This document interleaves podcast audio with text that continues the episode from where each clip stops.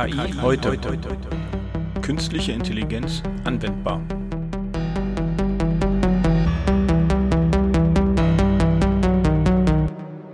Moin Frank, wie geht's dir heute? Moin.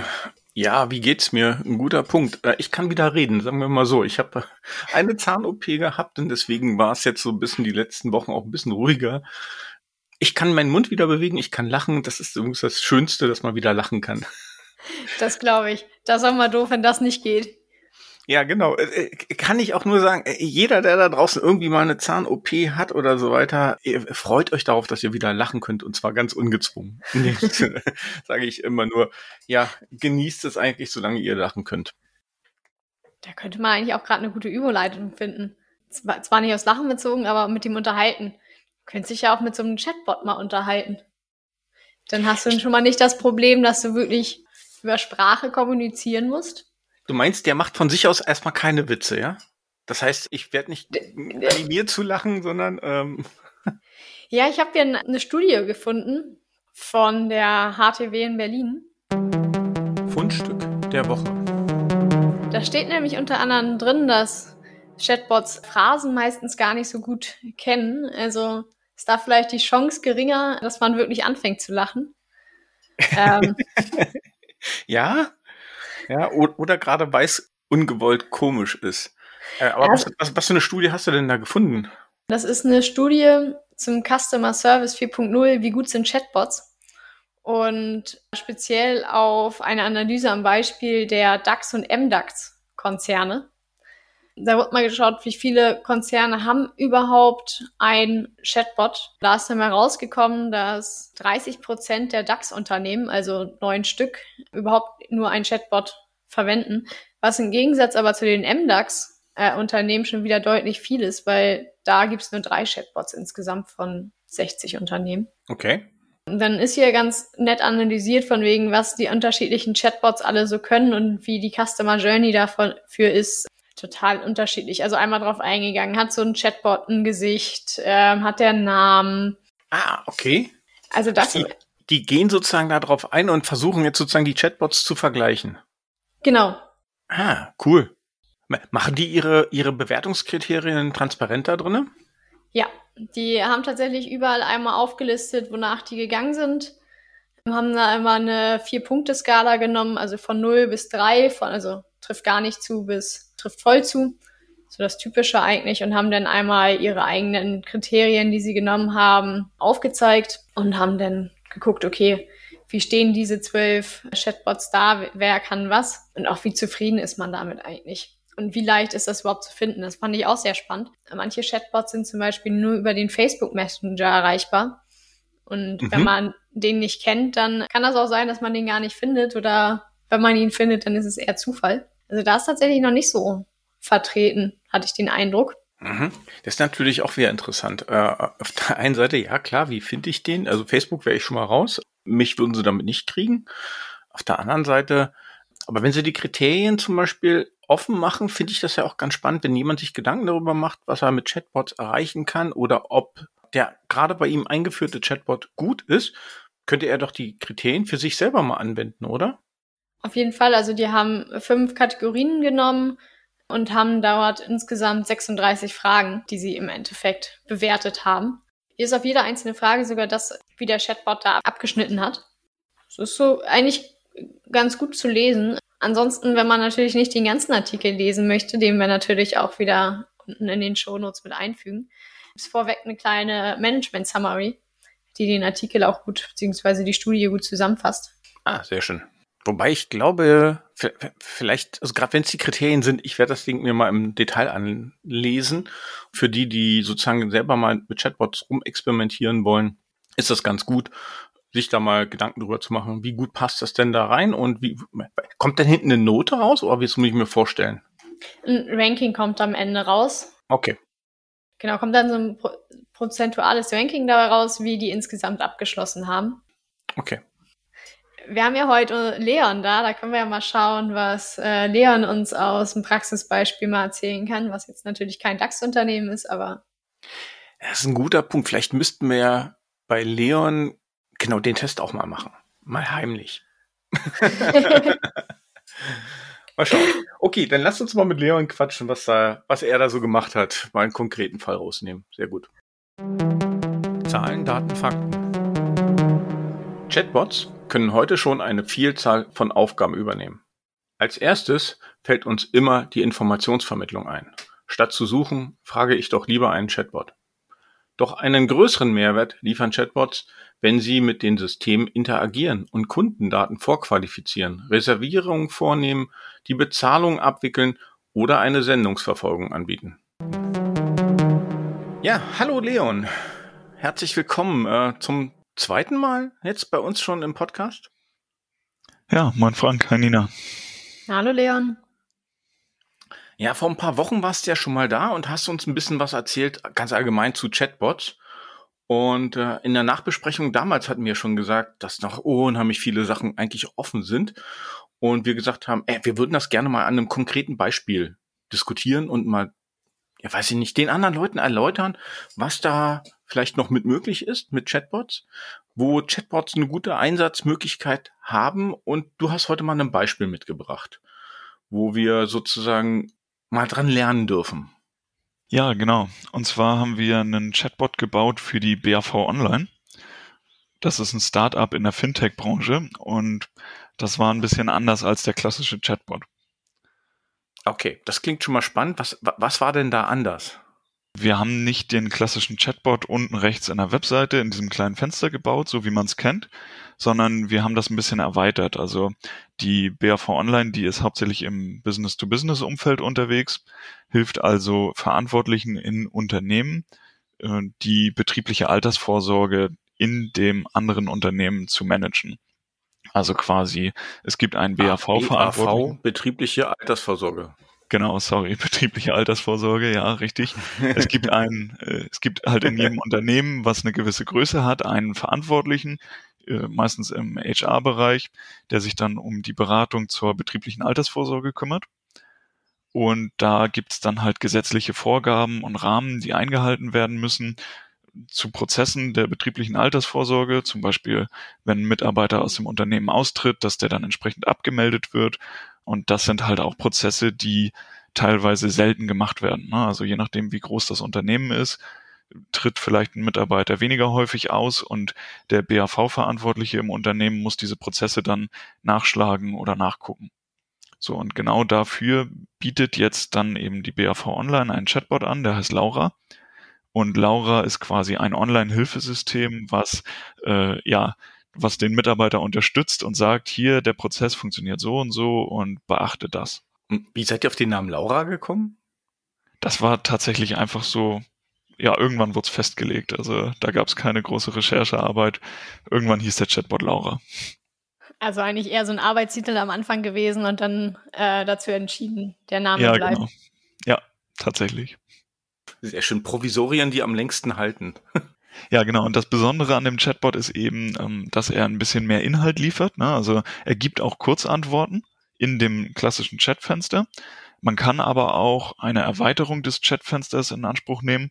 Die ist dann quasi auf der linken Seite, also in der Mitte der Webseite. Und da gibt's dann eine ausführliche Erklärung. Es gibt Videos, die da richtig eingebettet sind in dem Fenster. Es gibt kurze Bilder, die das erklären, den Prozess.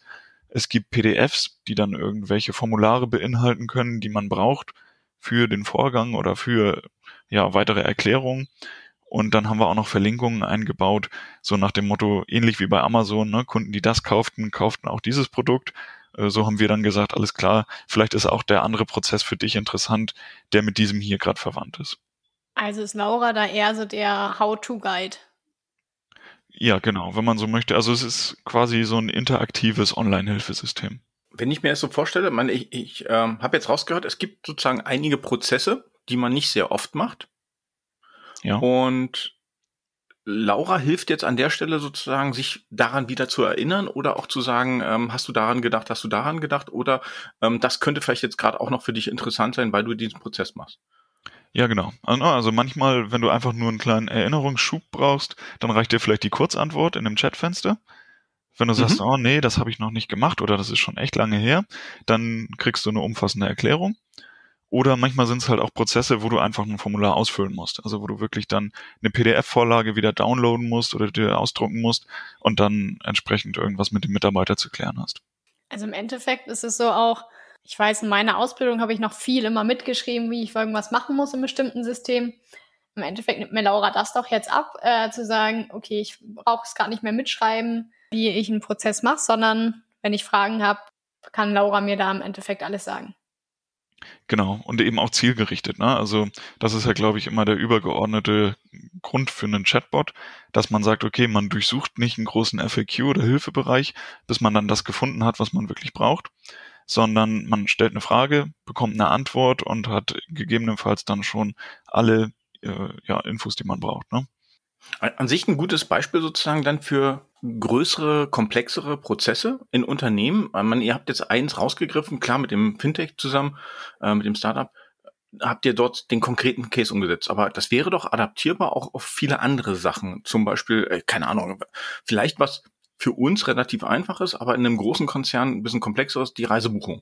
Ich habe eine Dienstreise, ich muss von ähm, Nürnberg nach Berlin fahren, ja, sitz aber im Augenblick gerade in Hannover und jetzt weiß ich nicht mehr, buche ich jetzt von wo nach wo und wer muss genehmigen und so weiter. Das könnte man doch damit auch abbilden, so nach dem Motto, oder? Ja, na klar. Also wäre auch eine Möglichkeit, das dann in so einem größeren Fenster zu erweitern, dass es nicht einfach ein Dialog wird, wo man dann ein bisschen Text eingibt und das Schritt für Schritt, sondern dass man vielleicht eine kleine Übersicht hat, das sind die Infos, die wir jetzt brauchen und wir fangen an, die zu sammeln und dann eben ja eine Eingabemaske hat, womit man dann seine Reisebuchung machen kann. Ich glaube, ein anderer guter Use Case ist auch, wenn man ein bisschen weiter denkt, wenn man ein großes Unternehmensportal hat mit vielen Anleitungen, mit vielen Sachen, wo man vielleicht dann doch nochmal wieder was nachschlagen oder nachgucken möchte, irgendwelche Arbeitsanweisungen. Das sind ja auch Sachen, die guckt man sich nicht häufig oder wenigstens nicht regelmäßig an. Aber wenn man sie dann braucht, dann möchte man die auch schnell finden. Jetzt hast du gerade gesagt, ihr habt auch einen, sozusagen, ihr, ihr macht ja nicht nur den kleinen Dialog, also äh, Laura ist mehr als ein quasi einfacher Chatbot, der Frage-Antwort-Spielchen sozusagen bedienen kann, sondern du hast gerade gesagt, äh, äh, da öffnet sich noch eine Eingabemaske, wo ihr die Dateninformationen sammelt, die sozusagen interessant sind, gerade für die Anfrage, für den Prozessschritt, der dort ausgeführt wird. Wie habt ihr das gemacht? Also wie seid ihr da rangegangen? Kannst du vielleicht mal ein bisschen den Deckel heben und dass wir mal in die Technik ein bisschen reingucken können? Ja, na klar. Also erstmal den Chatbot selber, den haben wir mit dem Microsoft Bot Framework gebaut von Azure. Mhm. Und dann haben wir parallel dazu ein Content Management System entwickelt. Das ist quasi eine Oracle Apex Entwicklung gewesen, weil der Kunde eben in dem Oracle Apex Umfeld unterwegs war, sowieso mit seiner Software. Und dann haben wir da ja ein Verwaltungssystem für die Fragen gebaut. Also das Datenmodell sieht dann vor, wir haben Kurzantworten, jetzt stark vereinfacht, ne? Wir haben Kurzantworten, die wir dann eben in dem kleinen Chatfenster ausgeben. Und wir haben aber auch eine Modellierung gemacht mit Geschäftsobjekten, dass wir eben Kurzantworten diesen Geschäftsobjekten zuordnen können.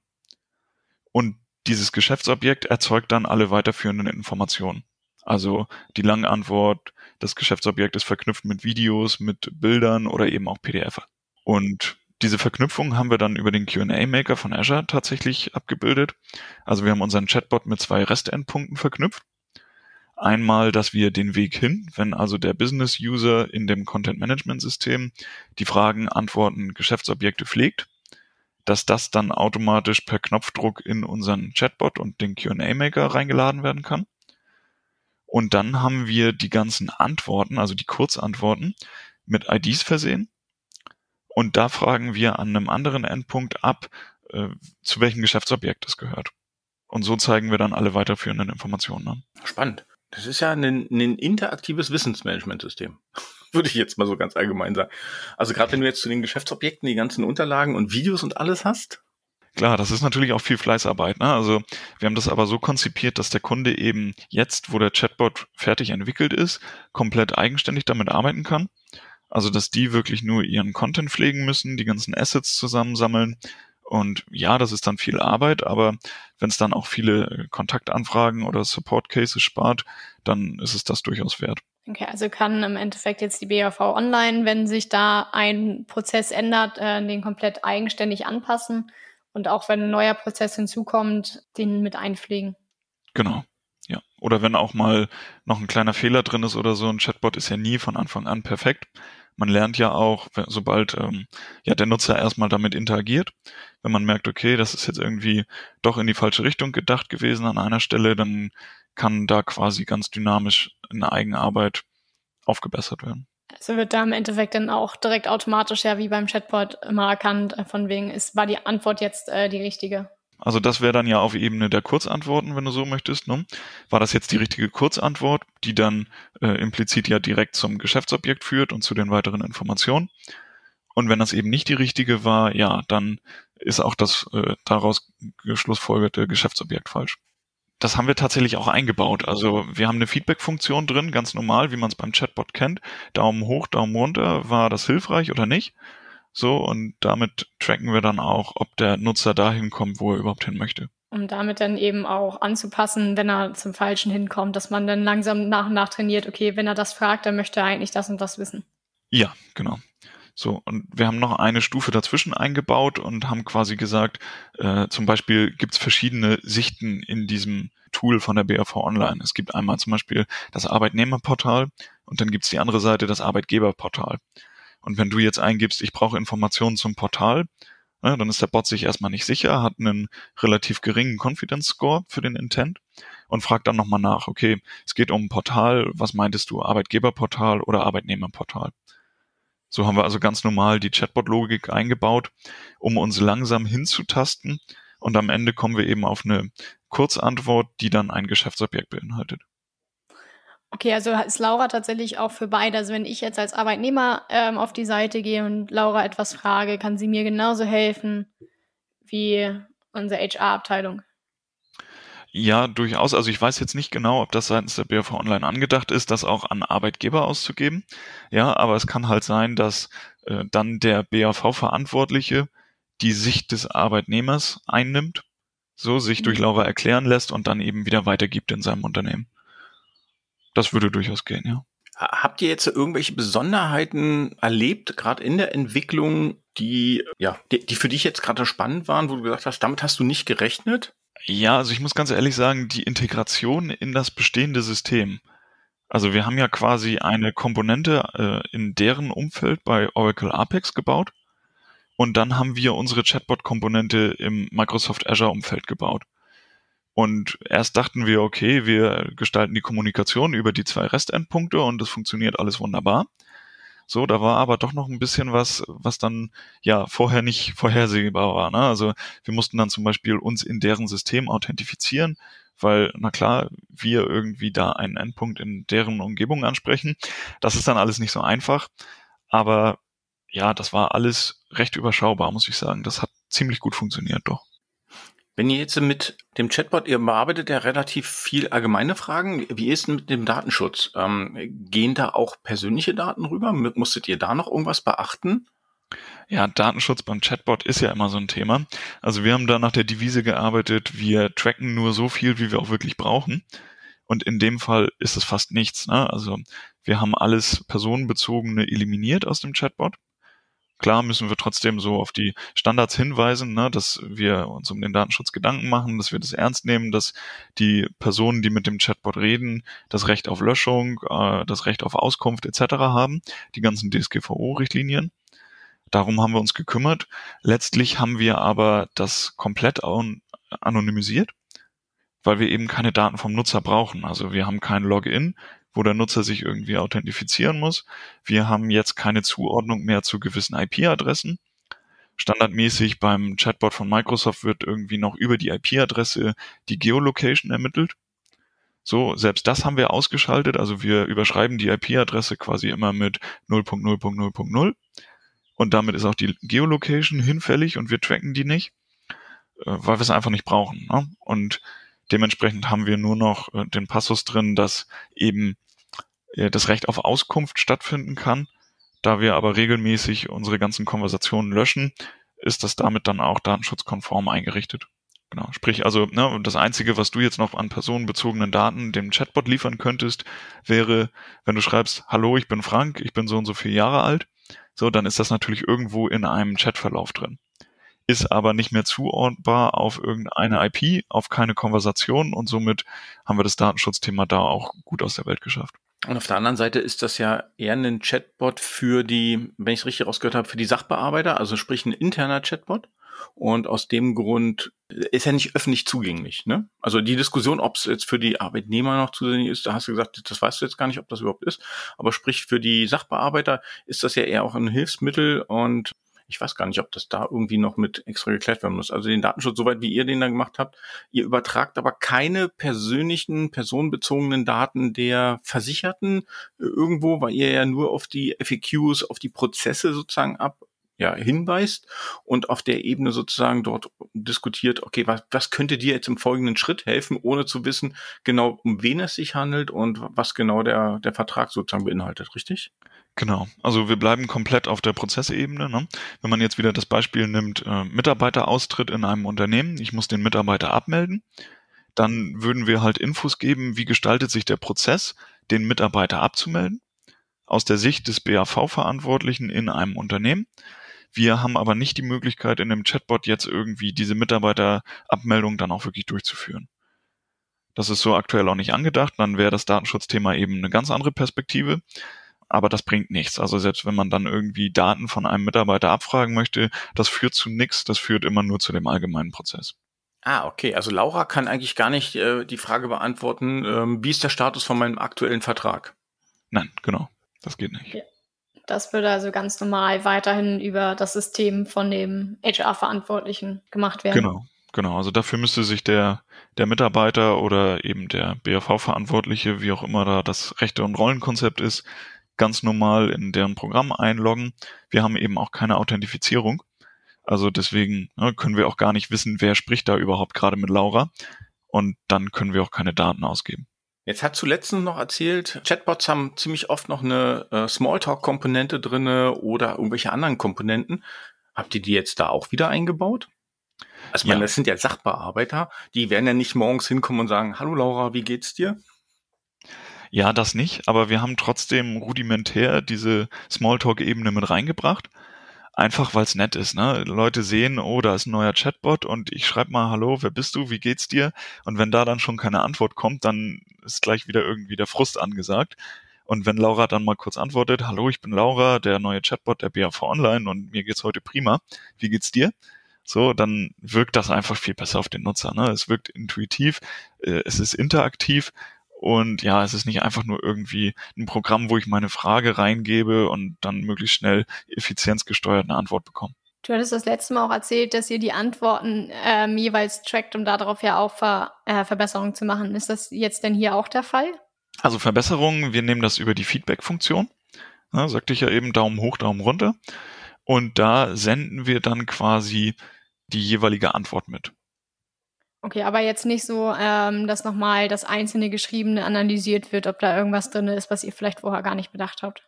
Aktuell nicht, genau. Das ist eben das, was wir ähm, sozusagen dem Datenschutz gegenüber in Kauf genommen haben. Ja, mhm. wir speichern die Konversationen nicht auf lange Zeit.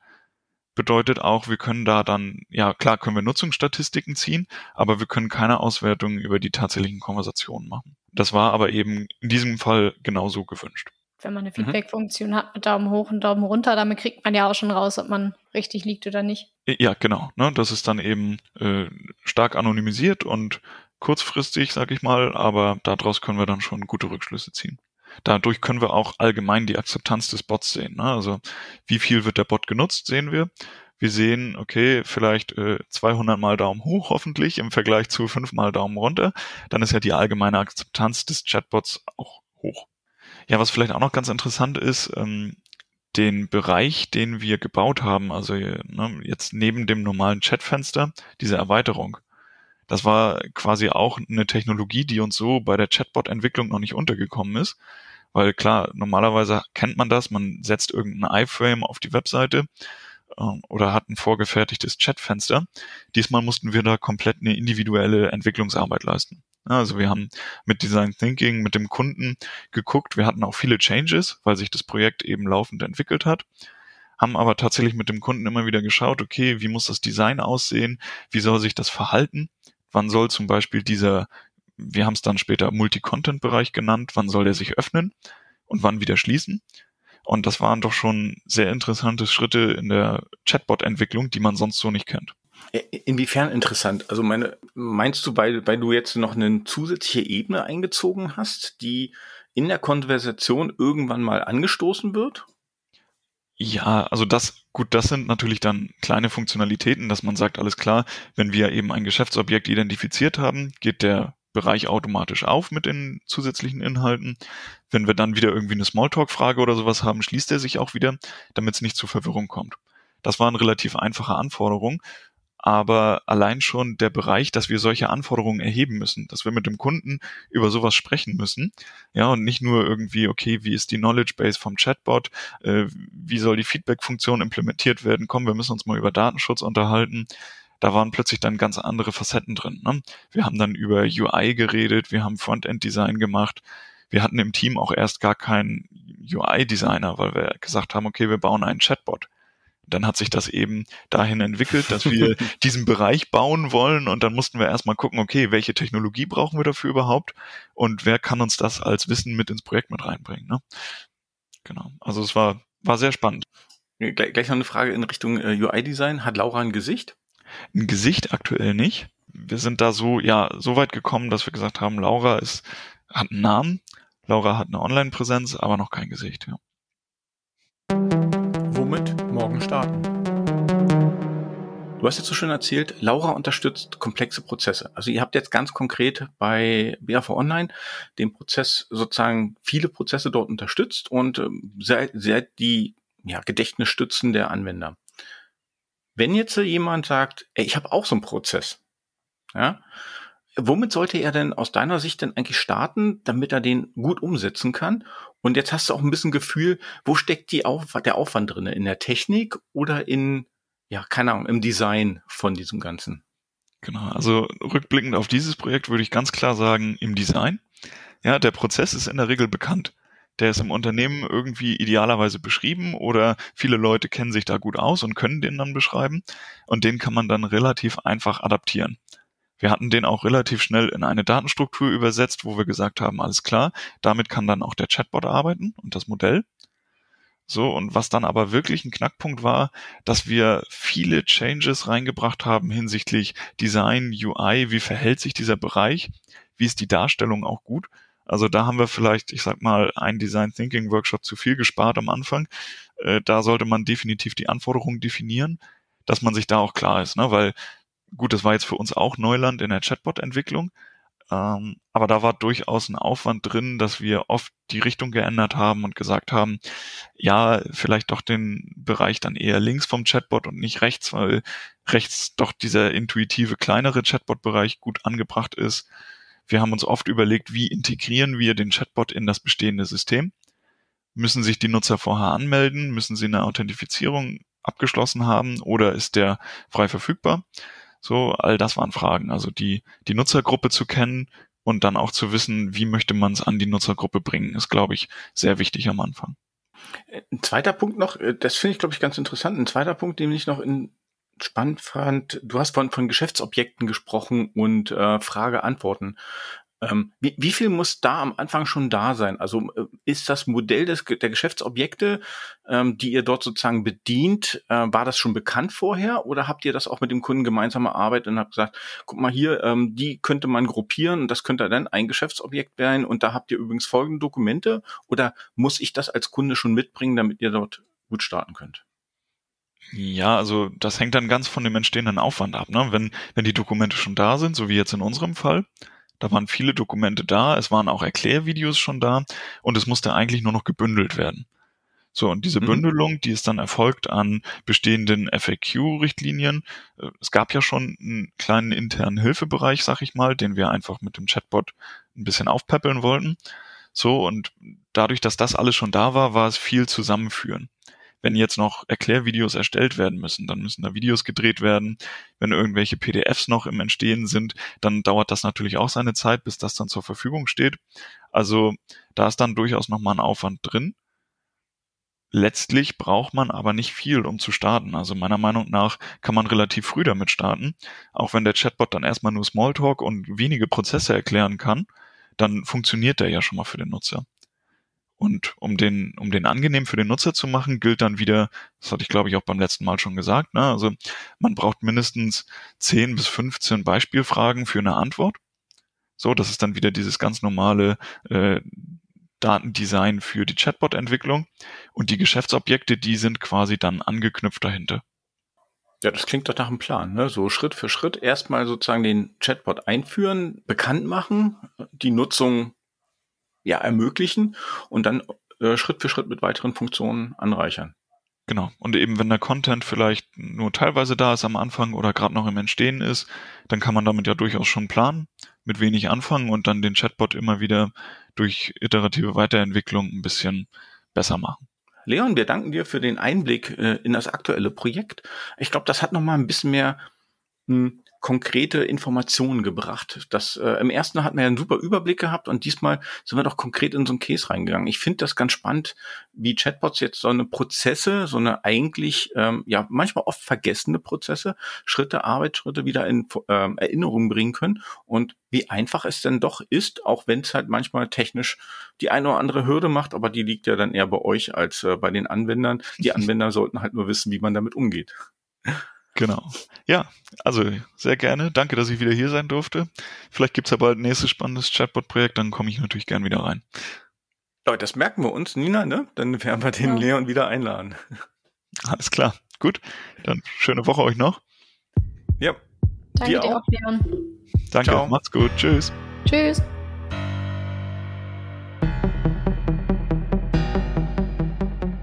KI, KI heute. heute. Künstliche Intelligenz anwendbar.